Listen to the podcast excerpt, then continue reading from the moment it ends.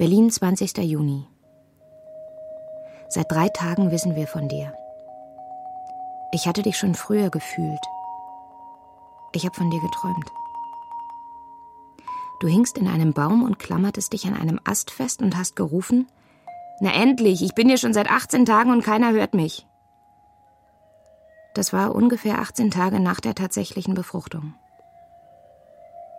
In allen Träumen warst du immer ein Junge, deshalb gehe ich davon aus, dass du einer wirst. So schön wie dein Vater. Solltest du eine Tochter werden, habe ich mich zwar getäuscht, bin aber nicht enttäuscht. Du wirst trotzdem so schön sein wie dein Vater.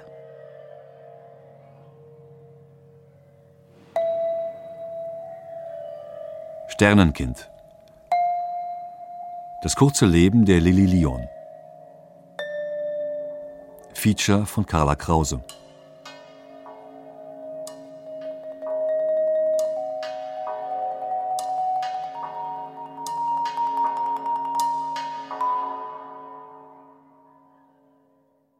Sie lieben sich, Katrin und Walter. Aber ein Kind war nicht geplant. Noch nicht. Katrin ist 28. Nach einer kaufmännischen Ausbildung studiert sie am Literaturinstitut Leipzig, will Schriftstellerin werden. Walter, Argentinier mit deutschen Wurzeln, ist Musiker und hat gerade begonnen, als Reiseleiter ein wenig Geld zu verdienen. Seine Freiheit ist ihm so wichtig wie seine Liebe. Wir saßen da und wir wussten nicht, wie es weitergehen wird.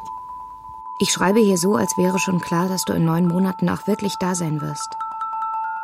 Dabei ist nach diesen drei Tagen irgendwie noch nicht allzu viel klar. Nur, ich muss einen Ausdruck für all das finden.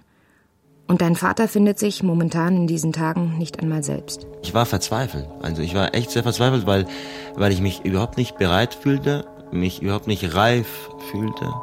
So beginne ich dieses Buch zu schreiben. Worte, die ich gern an ihn richten würde und es momentan nicht kann. Somit ist dieses Buch ein wenig an euch beide gerichtet. An dich und an deinen Vater. Ich konnte knapp mich selber erhalten und dann der Gedanke, dass ich Frau und Kind erhalten musste, hat mir sehr viel Sorgen gemacht. Du sollst es nicht falsch verstehen. Katrin war da viel, viel ruhiger, viel mütterlicher. In der Tiefe unseres Herzens wissen wir schon jetzt, dass du ein Geschenk sein wirst es schon bist. Und ja, friedlicher halt. Ne? Dein Vater braucht nur eine Weile, das zu verstehen und die Mauer der Sorgen und Ängste niederzukämpfen, die sich vor ihm mit dieser Nachricht aufgetürmt hat und ihren Schatten auf meine Freude wirft. Meine Freude, dass du da bist. Ich hatte nur ähm, schimmerweise Glücksgefühle. Also wenn man sich von allem löst, von dem ganzen System, von dem ganzen Ängsten, von den ganzen Verpflichtungen, die man meint zu haben, und sich einfach nur archaisch auf den Grund der Sache begibt und denkt, überhaupt, ich kann mich überhaupt fortpflanzen. Es gibt ein Produkt einer Liebe. Ähm, es gibt jemanden, der ein Teil von mir ist und ein Teil von meiner Frau ist das ist ein Glücksgefühl. Das ist einfach ein Wunder der Natur und es wird es immer sein. Ne? Aber was würde dieses Wunder der Natur mit seinen Lebensplänen machen? Mit seinem Traum vom ungebundenen Künstlerdasein? Nee, es war halt ein großer Schock. Es war ähm, total unerwartet, ja. ja. Gib uns ein paar Tage, Wochen und nimm nicht allzu ernst, was passieren wird.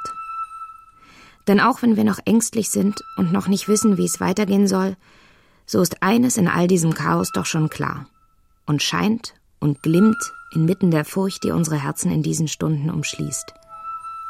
Du bist ein Kind der Liebe, purer Liebe. Sie ist deine Grundlage. Das ist ein guter Anfang. Findest du nicht? Liebe versetzt Berge, Liebe vertreibt Ängste. Katrin muss ihre ganze Zuversicht gegen Walters Panik mobilisieren. Zum einen habe ich es erwartet, weil ich ihn sehr, sehr gut kenne und ich wusste, wenn seine Freiheit in Gefahr ist und es für ihn sah das so aus, dass er dann ähm, Angst bekommt und weglaufen wird. Das wusste ich. Und als es dann aber wirklich so war, war ich dennoch enttäuscht, weil ich mir gewünscht hätte, er wäre ähm, in dem Moment über sich hinausgewachsen oder größer, als ich es erwartet habe. Und ich war dann auch zwei Monate abwesend, weil ich zwei Verpflichtungen hatte in Argentinien, wo ich herkomme. ja, und in diesem Monat ging es mir extrem gut, muss ich sagen. Eigentlich gibt es da keine Verpflichtung, die, die es wert ist. Also wirklich, ich bin in einer neuen Wohnung gewesen und habe es mir da schön gemacht und hatte da die ersten Momente ähm, von, ich freue mich auf das Kind und es wird schön und auch ohne ihn kriege ich das hin. Aber und so. ich, ich denke mal, dass es zu meiner Reaktion gehört und dass es eine, eine quasi Flucht auch war. Und vielleicht zurück unter Mutters Flügel oder zurück in die Heimat oder zurück in den Ort, wo man halt hingehört, um nachzudenken, um zu sehen, was, was passiert ist. Irgendwie ein Rückzug. Und ich weiß noch, dass ich meiner besten Freundin ähm, an einem Tag eine SMS geschrieben habe und geschrieben habe, du, ich freue mich jetzt echt auf den Braten. Ja? Und einen Tag später kamen dann die ganzen Diagnosen. Ja. Das war ein sehr auffälliger Befund. Ja, das Kind zeigte Wassereinlagerung, äh, vergrößerte Nackenfalte, die in der Regel mit äh, meist einer Chromosomstörung einhergeht. Da geht es dann darum, abzuklären. Dazu muss man dann wieder eine Fruchtwasseruntersuchung machen oder halt eine Kohlensortenbiopsie, das ist eine Plazentapunktion. Da habe ich erstmal eher abwartend äh, reagiert, weil sie wollte ja in Urlaub fahren und dann macht das wenig Sinn, wo eine Punktion durchzuführen, weil das Risiko einer Fehlgeburt ist da.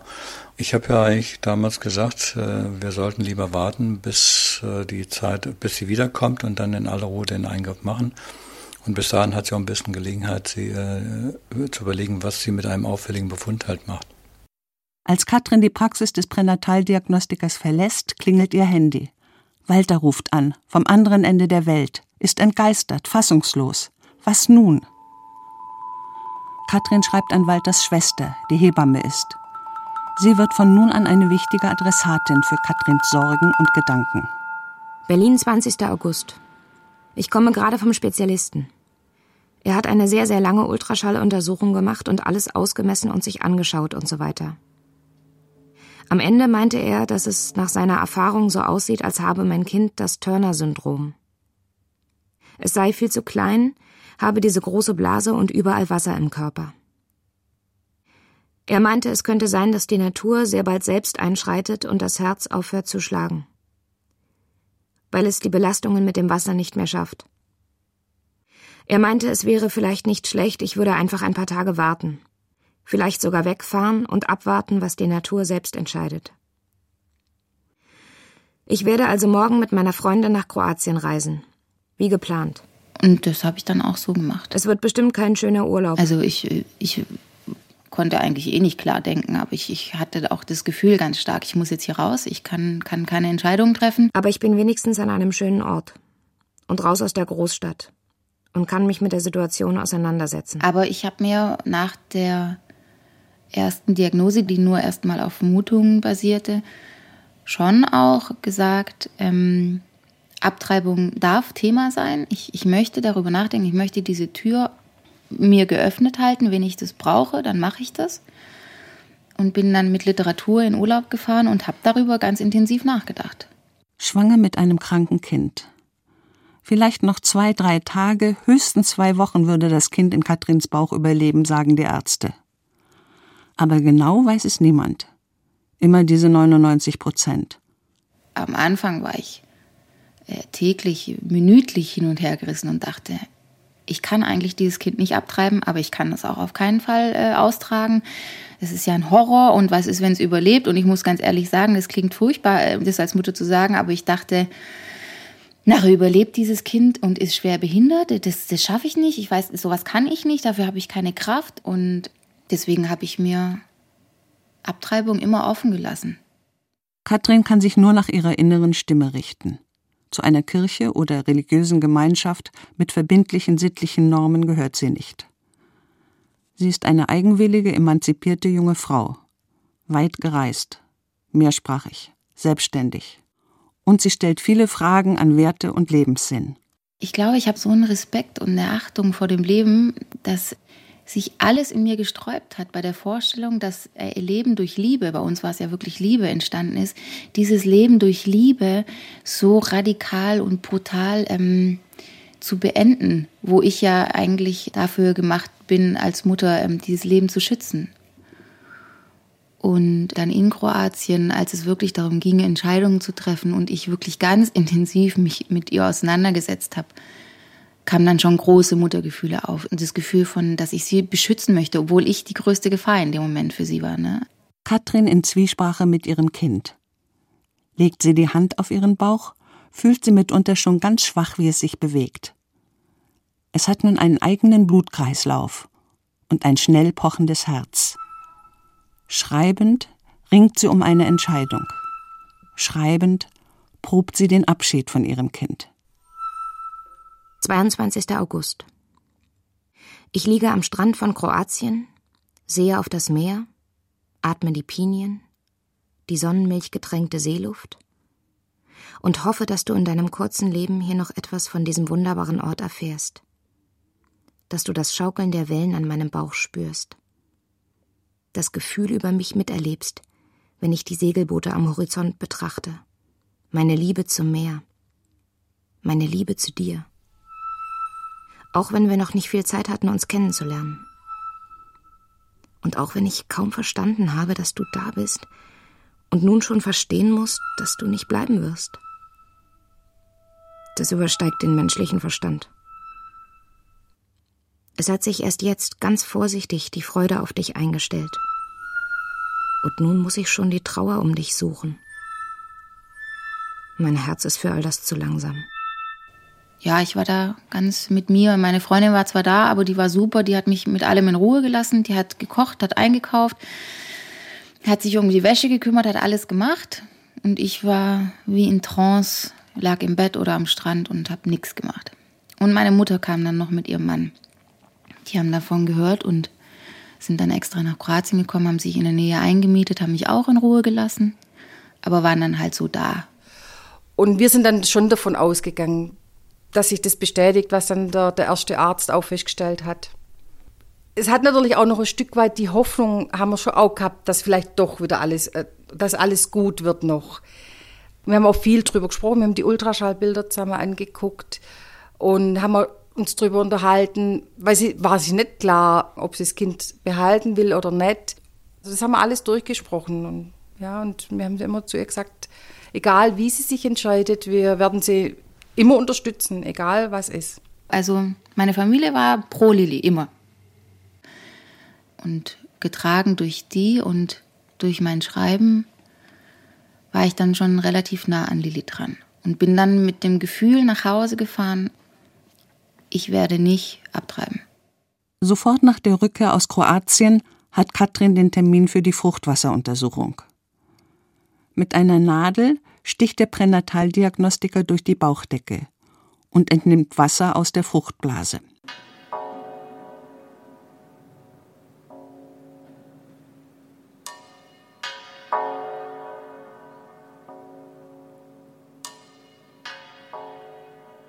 Der Ultraschall heute hat gezeigt, dass der Zustand sich eher verschlechtert hat. Die Nieren können nicht richtig arbeiten, im Herzen scheint es ein Loch zu geben, die Blase scheint nicht richtig vorhanden und so weiter und so weiter. Der Arzt meinte, zu 99 Prozent keine Überlebenschance. Tod noch während der Schwangerschaft. Es ist übrigens ein Mädchen. Mit Walters Einverständnis möchte ich sie gerne Lilly Esmeralda nennen. Ich habe mal selber als Mädchen eine Kindergeschichte über einen Stern geschrieben, der Esmeralda hieß. Er ist immer traurig, weil er so klein ist, bis er erkennt, dass er ein Teil des Sternenzells ist und dort dringend gebraucht wird. Und so stelle ich mir vor, dass meine Tochter ein kleiner Stern ist, der zurück in den Himmel geht. Zu all den anderen Sternen und dass, wenn ich sie suche, sie für mich leuchten wird. Katrin an Walter am 4. September. Liebster, ich komme gerade von der genetischen Beratung. Sie haben mir die Ergebnisse der Fruchtwasseruntersuchung gesagt. Sie hat tatsächlich das Turner-Syndrom.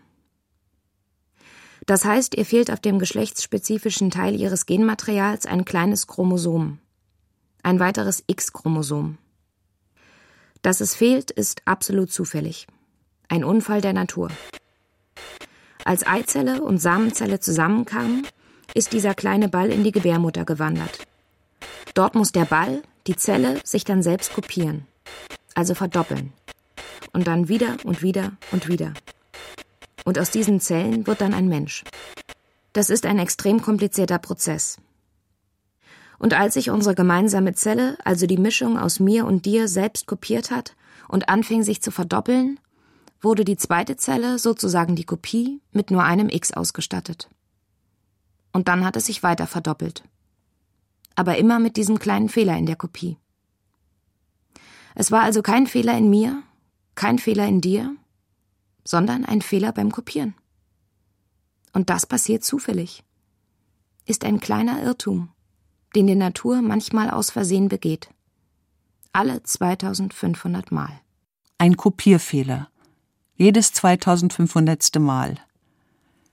In leichteren Fällen können Mädchen mit Turner-Syndrom, immer handelt es sich um weibliche Föten, ein normales Leben führen.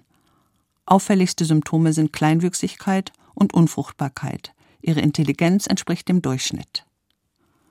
Allerdings etwa 98 Prozent der betroffenen Embryonen überstehen die Schwangerschaft nicht und sterben in den ersten zwölf Wochen, falls sie nicht vorher abgetrieben werden. Die meisten Eltern entscheiden sich sehr schnell dafür. Katrin entschließt sich abzuwarten, der Natur ihren Lauf zu lassen, und ihr Gynäkologe unterstützt sie dabei. Wir hätten ja damals leicht einen Schwangerschaftsabbruch noch machen können. Und es gab ja auch durchaus Stimmen in Katrins Umfeld, die dazu geraten haben, einen Schwangerschaftsabbruch zu machen.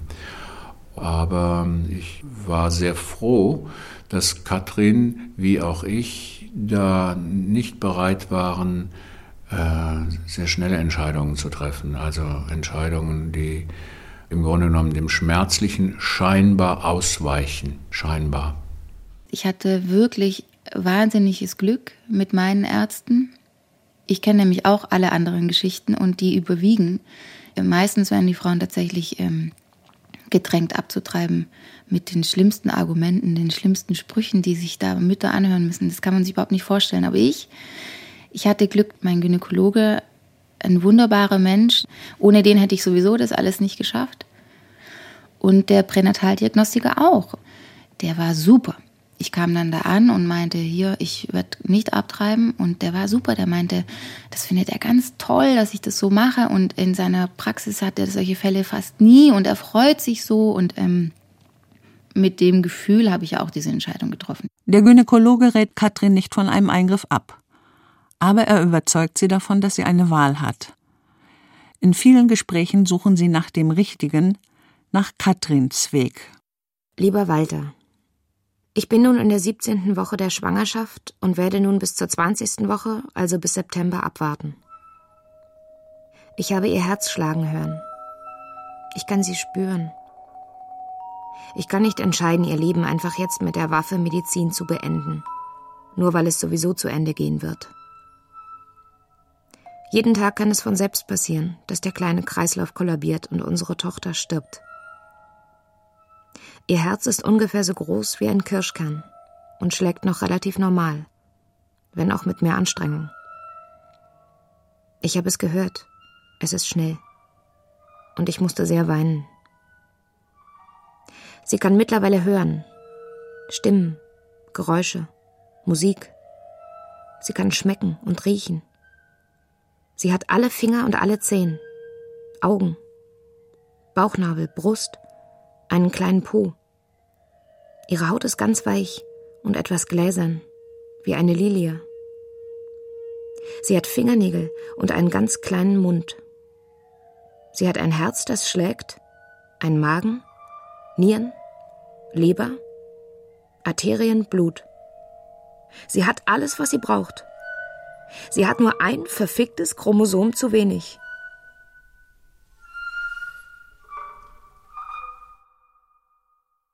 Walter erreichen diese Zeilen auf den Feuerlandinseln, wo er eine Reisegruppe führt. Ach, wenn ich nur deine Tränen sammeln und mit ihnen dein Wohlsein wieder aufbauen könnte. Bin in Ushuaia. Ushuaia ist weiß. Weiß, alles voller Schnee. Sind heute mit einem Schlitten gefahren, der von Hunden gezogen wurde, im Stil von Alaska. Wie es mir geht, es ist komisch, aber ich merke es irgendwie nicht. Ich schnalle nicht, in welcher Situation ich bin. Ich weiß gar nicht, wie mir zumute ist. Es ist so heftig. Ich will dir nur sagen, ich unterstütze dich in jeder Entscheidung, die du für die beste hältst. Fühl dich umwärmt von mir. Ich denke immer an dich. Walter. Und es war dann so, dass ich erwartet habe, dass er sofort alles stehen lässt und kommt. Und das konnte er aber nicht. Ich habe eigentlich jeden Tag irgendwie damit gerechnet, dass er sich jetzt endlich mal einen Flug nimmt. Und ich habe dann täglich ihm Briefe geschrieben im Namen seiner Tochter und versucht, diese Tochter ihm näher zu bringen, versucht ihm näher zu bringen, was, was es bedeutet, wenn er sie verpasst, für ihn selbst, für uns und so. Und er konnte nicht. Es ist echt gerade so eine Zwickmühlensituation. Ich hier, du dort, meine Reisen, die anderen. Egal.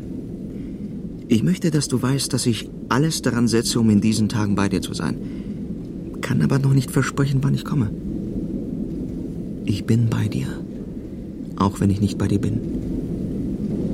Seit Wochen bin ich mit Lilly und der harten Nachricht allein. Besuche die Ärzte allein. Treffe die Entscheidungen allein. Gehe nachts allein zu Bett und wache morgens allein auf. Und ich spüre in meinem Herzen, wie sich ganz langsam mit jedem Tag, den ich alleine bin, eine Tür immer mehr schließt und mich von dir entfernt. Ich spüre, wie mein Herz sich darauf einstellt, diesen Moment, einen der wichtigsten in meinem Leben, alleine durchzustehen und zu überstehen. Weil du nun mal nicht hier bist. Ich bin bei dir. Sowas von. Ich möchte, dass du mir alles erzählst. Dass du mir alles mitteilst. Dass wir zusammen wie Vater und Mutter alles entscheiden, wie wir es für richtig halten. Dass wir zusammenhalten und alles überstehen. Bin dabei, alles dran zu setzen, damit ich so schnell wie möglich da bin. Bin gerade aus Iguazu gekommen. Heute Abend kommt die Gruppe nach Hause und es gibt Spätzle. Du bist auf der anderen Seite der Welt. Du kannst nicht sehen, wie mein Bauch und damit Lilly, deine Kleine, wächst und kannst keine Beziehung zu ihr aufbauen. Und manchmal bist du sogar für ein paar Tage gar nicht erreichbar. Was wäre, wenn Lilly auf die Welt kommt, tot, und ich mich von ihr verabschieden muss? Was wäre, wenn du diesen Moment nicht nur körperlich, sondern sogar gedanklich verpassen würdest, weil dich niemand erreichen kann? Was wäre, wenn du deine Tochter niemals sehen, niemals mit ihr sprechen, wenn du nicht bei der Geburt dabei sein könntest, wenn du ihr Begräbnis verpassen würdest? Wie könnten wir uns jemals wiederfinden, wenn wir diese Momente nicht zusammen erleben können? Ich habe darauf keine Antwort. Komme, sobald ich kann. Möchte ehrlich und so offen wie möglich sein, wenn ich dort bin. Werde mein Bestes tun, um nicht zu schweigen und alles genau so rüberzubringen, wie es aus meinem Herzen kommt. Bin aber gerade so konfus, dass ich irgendwie nicht mit Hand und Fuß sagen kann, so empfinde ich es gerade. Gib mir Zeit, um alles deutlich und klar rüberzubringen. Liebste, welches war für dich der schönste und einer der schönsten Momente unserer Beziehung? Höre jetzt auf zu schreiben, weil ich schon einen Knoten im Hals habe. Bin bald bei euch. Er hat mir das später erklärt. Ich konnte es dann auch verstehen. Er wollte am liebsten verschwinden. Am liebsten gar nichts davon hören, nichts davon wissen hat sich so gut er konnte abgelenkt, hat eigentlich gar nichts in Buenos Aires in der Zeit gemacht, außer vor der Geschichte wegzulaufen. Er war immer so im, im Kopf war immer nur dieses, ich möchte das alles nicht, ich möchte damit nichts zu tun haben, ja, so. Aber er wusste trotzdem, er muss irgendwann kommen. Walters Verpflichtung als Reiseleiter ist längst beendet. Aber er bleibt in Buenos Aires bei seiner Familie. Während ähm, bei Katrins Familie eine Selbstverständlichkeit herrschte, war bei meiner Mutter, die konnte ganz, ganz und gar nicht damit fertig werden. alles halt. Und dass, ähm, ja, dass wir auch uns nicht für die Abtreibung entscheiden und so weiter. Ich muss damit fertig werden, dass äh, meine Mutter damit nicht fertig werden konnte. Und das war auch eine Herausforderung für mich, weil ich sie dann nochmal eine Nummer mehr kennengelernt habe, obwohl es meine Mutter ist. Und die Herausforderung dabei ist, sie nicht zu verurteilen halt, nicht als schuldig zu betrachten, sondern jeder macht, was er kann. Sie hat mich, ähm, als die ganzen Diagnosen kamen, dreimal angerufen. Sie hat dann halt dreimal gesagt, na Katrin, setz dem Ganzen doch ein Ende. Das wäre wirklich besser für alle Beteiligten. Und ich habe dann im Nachhinein erfahren, wie sie halt mit ihrer besten Freundin, mit ihrer Kaffeeklatsch-Tante halt ähm, dann hinter meinem Rücken haben beide dann halt erzählt, wie kann sie dieses Kind austragen, was tut sie da ähm, deinem Sohn an? Oder was tut sie meinem Sohn an, wie kann sie das dem nur antun, sie versaut sein Leben. Und solche Sachen habe ich dann im Nachhinein gehört.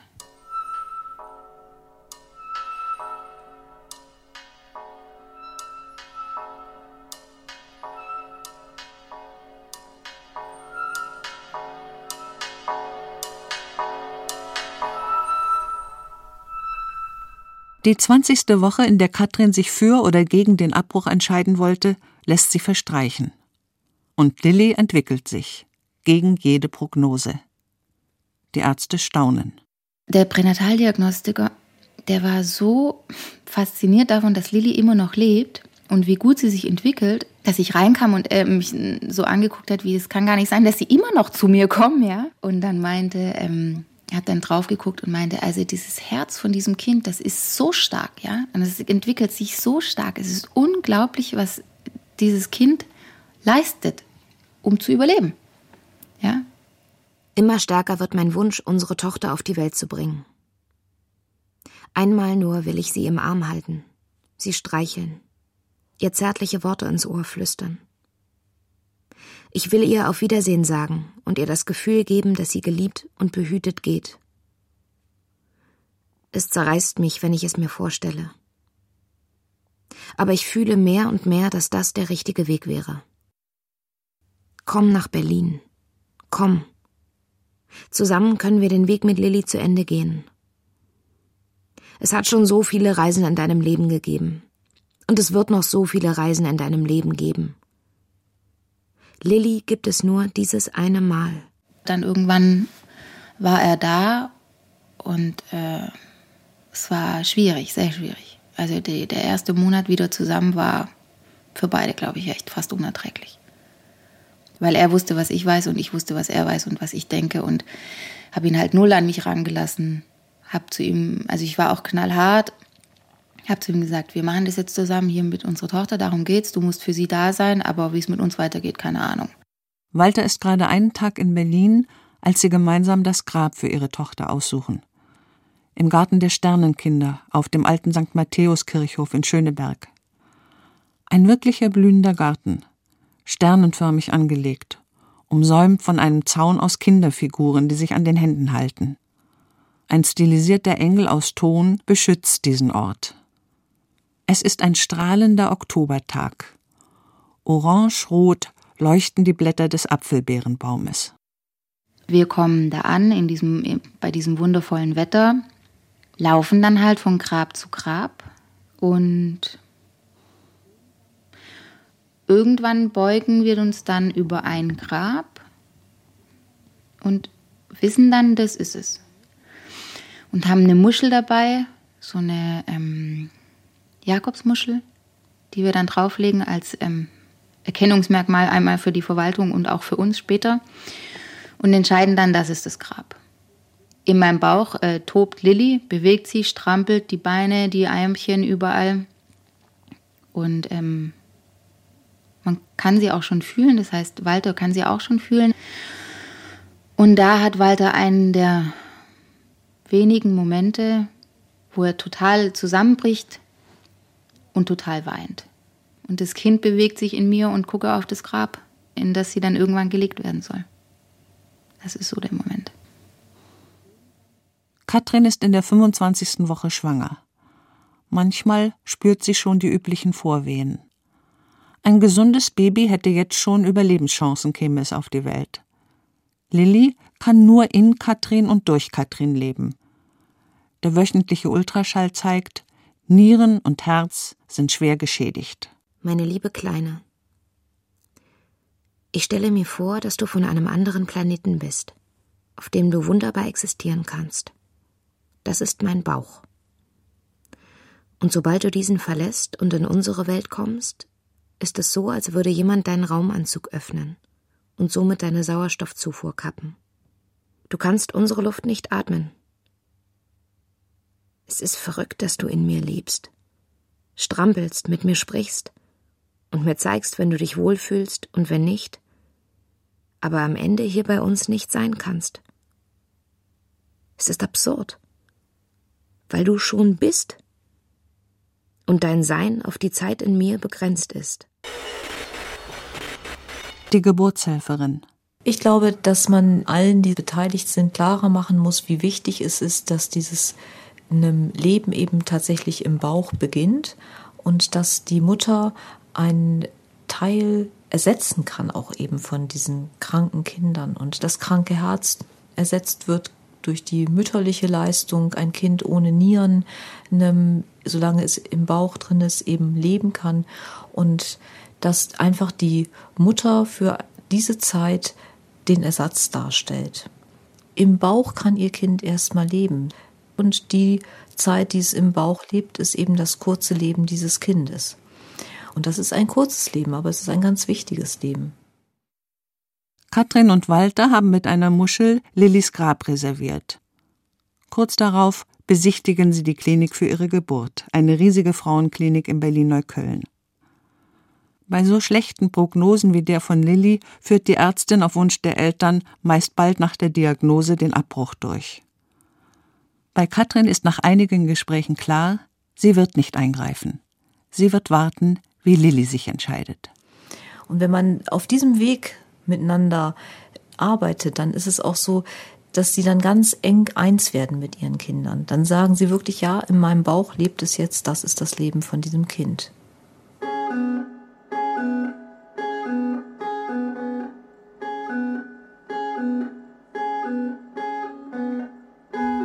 Es war wunderschön zu sehen, wie die Beziehung zwischen ihnen beiden ne, sich aufbaute. Klar, sie ist ja, Katrin ist ja um sie gebaut sozusagen. Ne? Und meine Beziehung zu, zu Lilly war, ähm, war so speziell. Natürlich habe ich logischerweise als erstes die musikalische Bindung gesucht, indem ich Gitarre gespielt habe und sie im Bauch tanzte. Lieder von mir, Gitarre und ein, also Lieder, die ich selber mache oder, oder ein bisschen gesungen, rumgeklimpert. Ne? sie hat sich echt bewegt im, im Rhythmus oder dem, der Melodie. Das, das hat mich irgendwie stolz gemacht, weil sie, weil sie halt schon die ersten musikalischen Zeichen so zeigte. Und da hat man sofort gemerkt, wie sich auf einmal ein Füßchen bewegte oder ein, ein Ärmchen.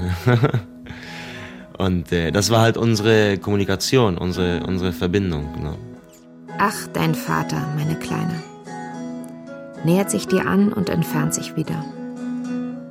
Er bemüht sich einerseits krampfhaft, andererseits erlebt er mit dir Momente, die ihn wie eine Muschel langsam öffnen. Und so langsam, langsam habe ich auch zugelassen, ähm, dass sich eine Beziehung aufbaut. Nicht nur natürlich wegen dem musikalischen, sondern halt wegen der Tagtäglichkeit auch. Ne? Man ist auch stolz. Man ist auch total stolz, dass, dass es sowas gibt, dass es sowas geben kann. Und ich bin stolz auf dich weil du ihn Schritt für Schritt mit deinen Mitteln eroberst.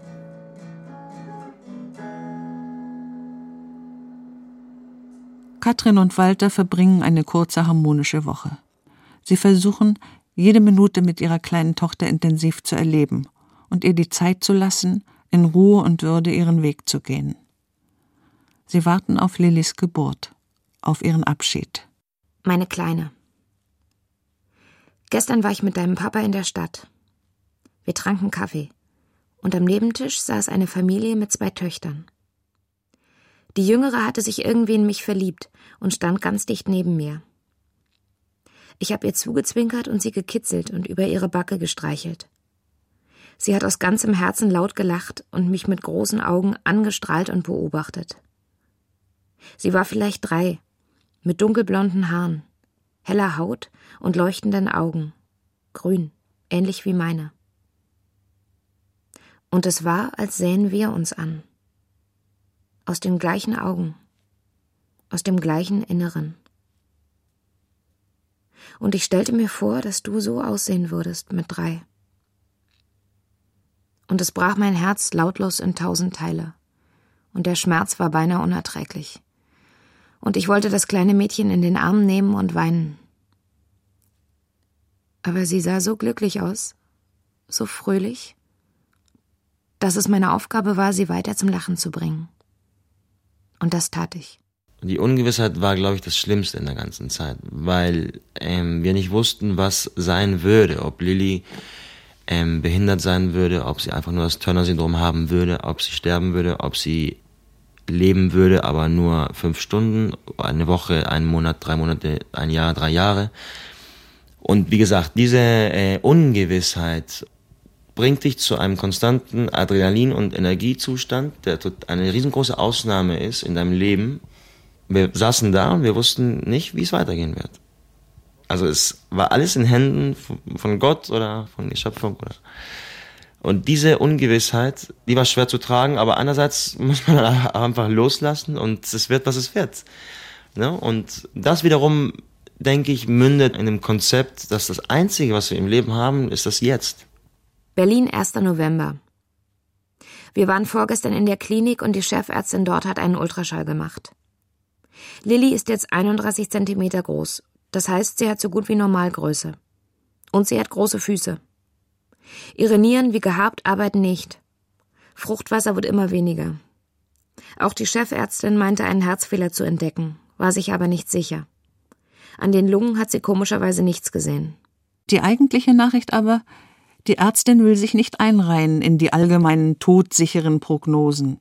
Sie ist die Erste, die es für möglich hält, dass Lilly auch nach der Geburt überleben kann, ohne Schläuche und Apparate und dass es letztlich nur die Nieren wären, die behandelt werden müssen. Durch Dialyse und später eine Spenderniere. Sie gibt Lilly eine winzige, aber reelle Überlebenschance. Aber niemand kann sagen, wie oder gar wie lange. Auf das Abschiednehmen ist Katrin vorbereitet. Die Aussicht auf das Leben mit einem schwerstbehinderten Kind versetzt sie in Panik. So. Und jetzt? Meine Ruhe, meine Stabilität, mein Glauben an den Weg, den ich gewählt habe? Alles ist dahin und ich weiß nicht weiter. Was soll ich tun? Ich könnte mich nun entscheiden, doch noch einzugreifen.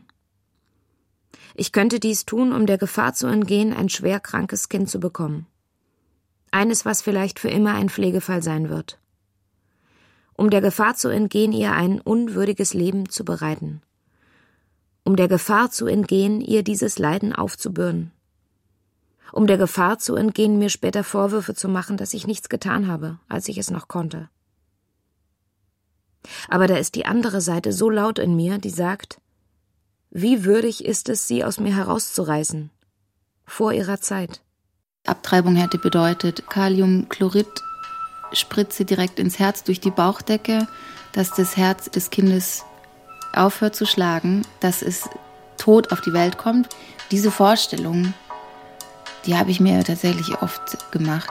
Und ich konnte nicht sozusagen den Henker für meine Tochter spielen. Es ging nicht.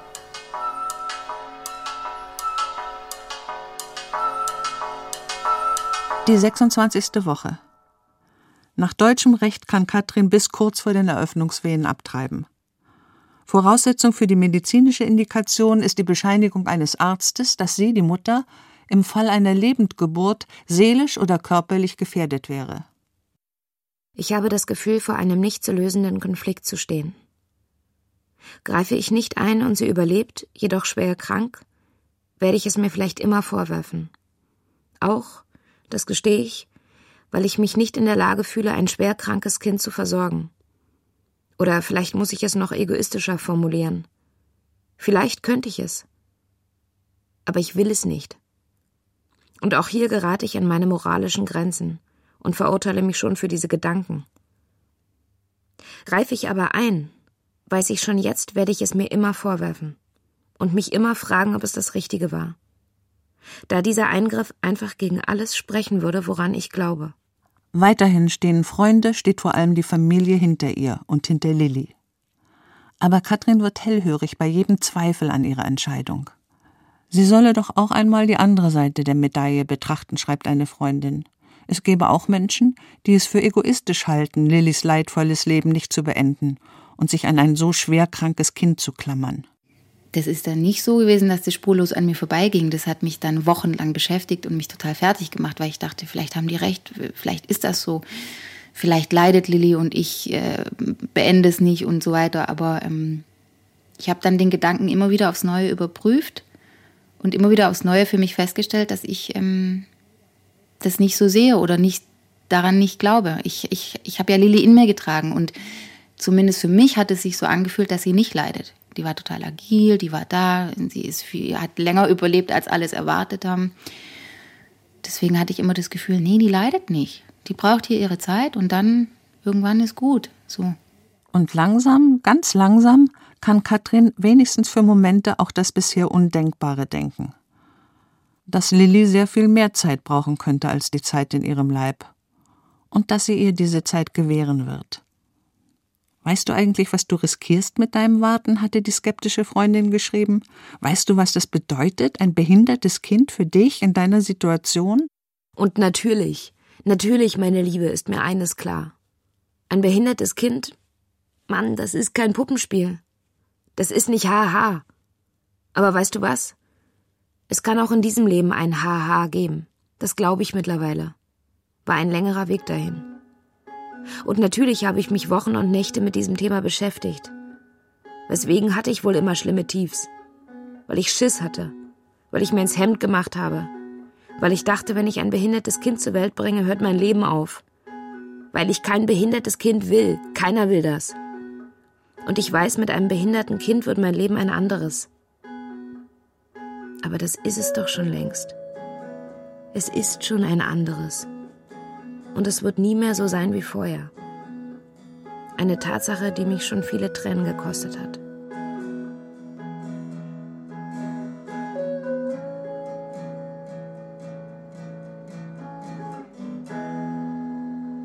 Tagelang geht es hin und her, her und hin.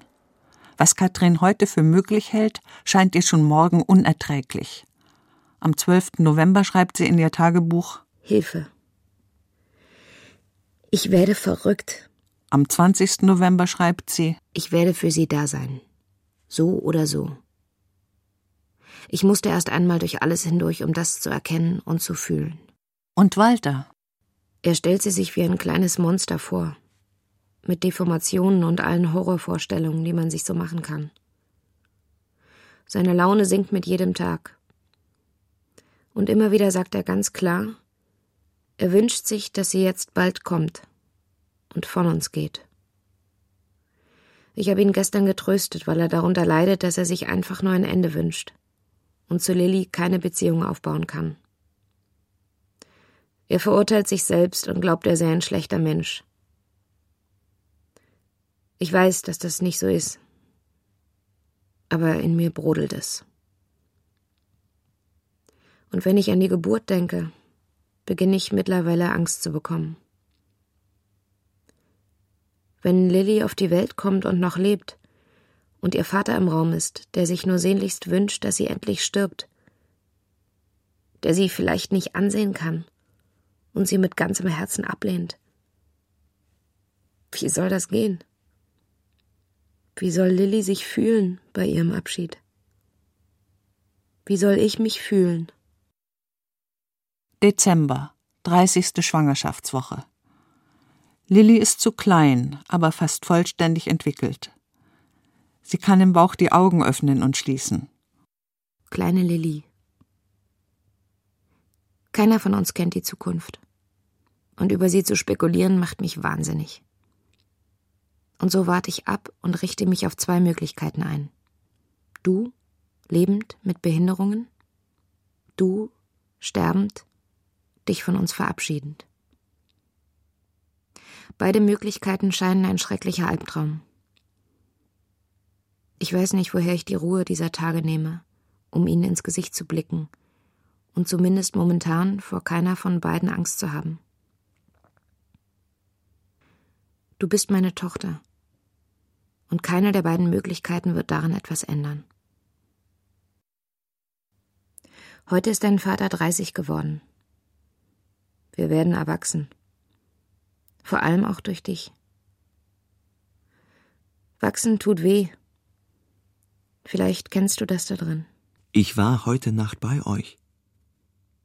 Ich habe Lilly gespürt in ihrem Zuhause. Zuerst habe ich sie nicht hören und spüren können. Aber dann hast du mir gezeigt, wie man am besten zu ihr findet. Und dann war sie ganz deutlich da. Ich habe sie gespürt. Ganz schnell hat sie gestrampelt und geklopft, als ob sie mir noch Hallo sagen wollte, bevor sie ihren Planeten verlässt. Es war ein ganz deutlicher, ganz klarer Traum, wenn auch nur ein Moment. Ich bin froh, dass es diesen Moment gegeben hat. Ja, dann äh, wollte sie auf die Welt kommen, ein bisschen forciert durch eine Bronchitis, war so krank wie noch nie. Und habe dann irgendwie tagelang sehr krass gehustet und Fieber gehabt. Und ich vermute stark, dass sie das, das hat sie dann irgendwie gestört in ihrem Sein. Und ähm, dann kamen irgendwann die Wehen und dann wollte sie kommen, genau. Drei Wochen vor der normalen Zeit. Sanft und natürlich soll Lilly auf die Welt kommen. Kein Kaiserschnitt, kein Venentropf, keine Schmerzmittel für die Mutter. Keine Infusionen, Apparate, quälenden Untersuchungen für das Kind. Und ich glaube, ich habe die Armen dann auch ganz schön gestresst dort.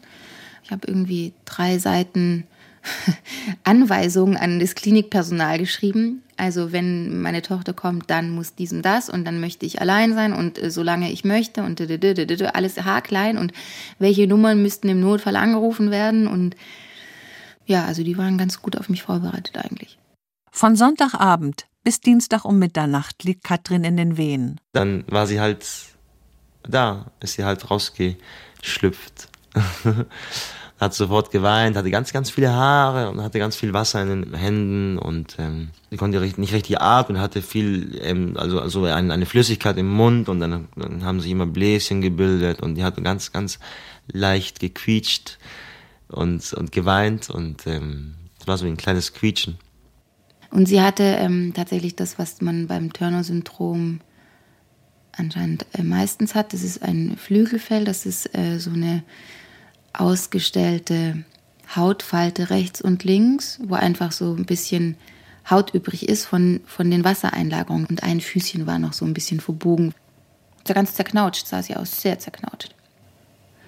Weil sie so klein und zerbrechlich war, hatte Walter am Anfang Angst, sie ähm, in den Arm zu nehmen.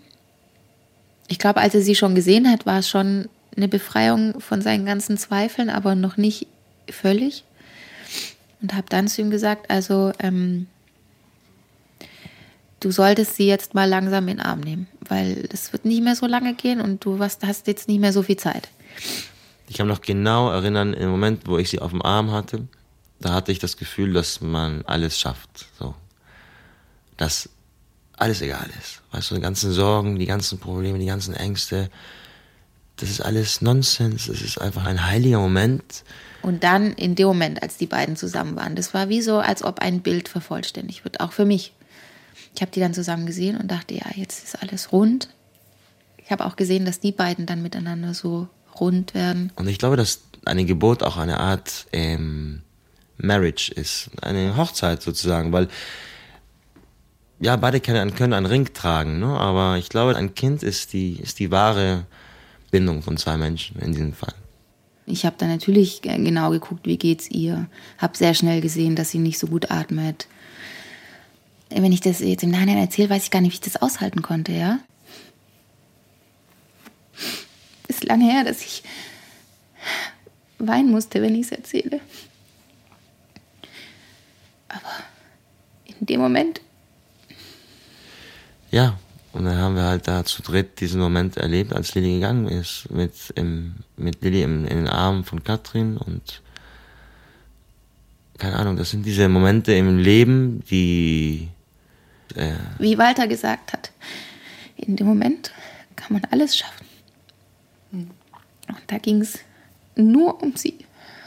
Nur um sie und dass es ihr gut geht. Das war das Wichtigste. Und es ist. Es gibt keine Worte dafür. Es ist. Einen Tag und eine Nacht dürfen Katrin und Walter mit ihrer toten Tochter im Kreissaal bleiben. Dann nehmen sie sie mit nach Hause. Bis zur Beerdigung. Lilly wird im Garten der Sternenkinder auf dem alten St. Matthäuskirchhof begraben. Inmitten von 80 Kindern, deren Leben endete, noch ehe es richtig begann.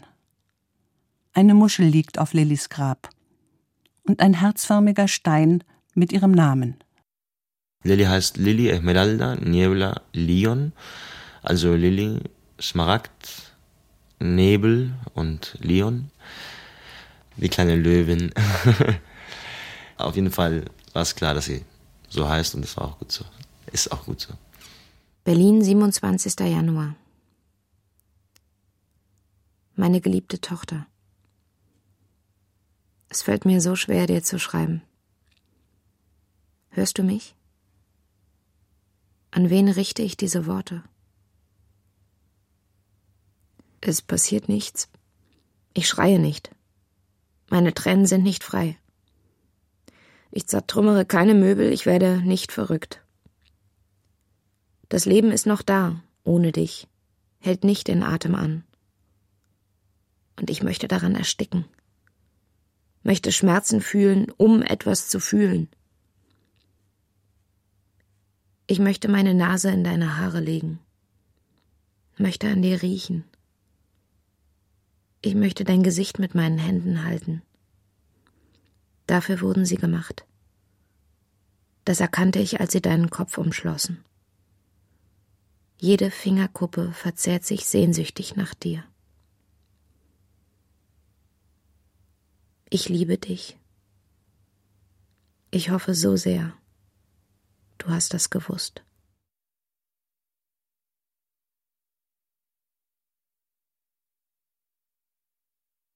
Sternenkind das kurze Leben der Lilly Lyon. Feature von Carla Krause. Es sprachen Claudia Eisinger, Jan Upplegger und die Autoren. Ton und Technik Martin Selig. Regie Giuseppe Maio. Redaktion Dorothee Meyer-Karweg. Eine Produktion des Hessischen Rundfunks mit dem Westdeutschen Rundfunk 2012.